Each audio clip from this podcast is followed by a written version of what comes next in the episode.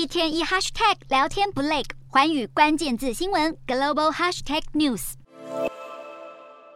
美国联准会频频放鹰，不惜冒着陷入经济衰退的风险，不断表态未来会继续升息，为的就是要抑制飙涨的通膨。但联准会的鹰派言论导致美股震荡，道琼工业指数和标普五百指数除了连续第六个交易日收低，更是在熊市越陷越深。道琼工业指数下跌百分之零点四，收在两万九千一百三十四点九九点，周一已经进入熊市，并且连续六个交易日收低。标普五百指数收跌百分之零点二，收三千六百四十七点二九点，也是连续六个交易日下跌，除了创下二零二零年二月以来最长连跌记录，更刷新二零二零年十二月来最低。另一方面，科技股集中的纳斯达克综合指数收红百分之零点二五，收在一万零八百二十九点五零点。非半指数则是涨超过百分之一，收两千三百九十八点零四点。另外，受到联准会官员鹰派发言影响，美国十年期公债殖利率上升到百分之三点九六三，再次触及二零一零年以来的最高水准。不过，芝加哥联准银行总裁埃文斯则表示，联准会今年至少需要再升息一百个基点，但他担忧升息速度如此之快，将促使联准会无法准确衡量他们的举措对市场的影响，恐怕会将经济推入衰退。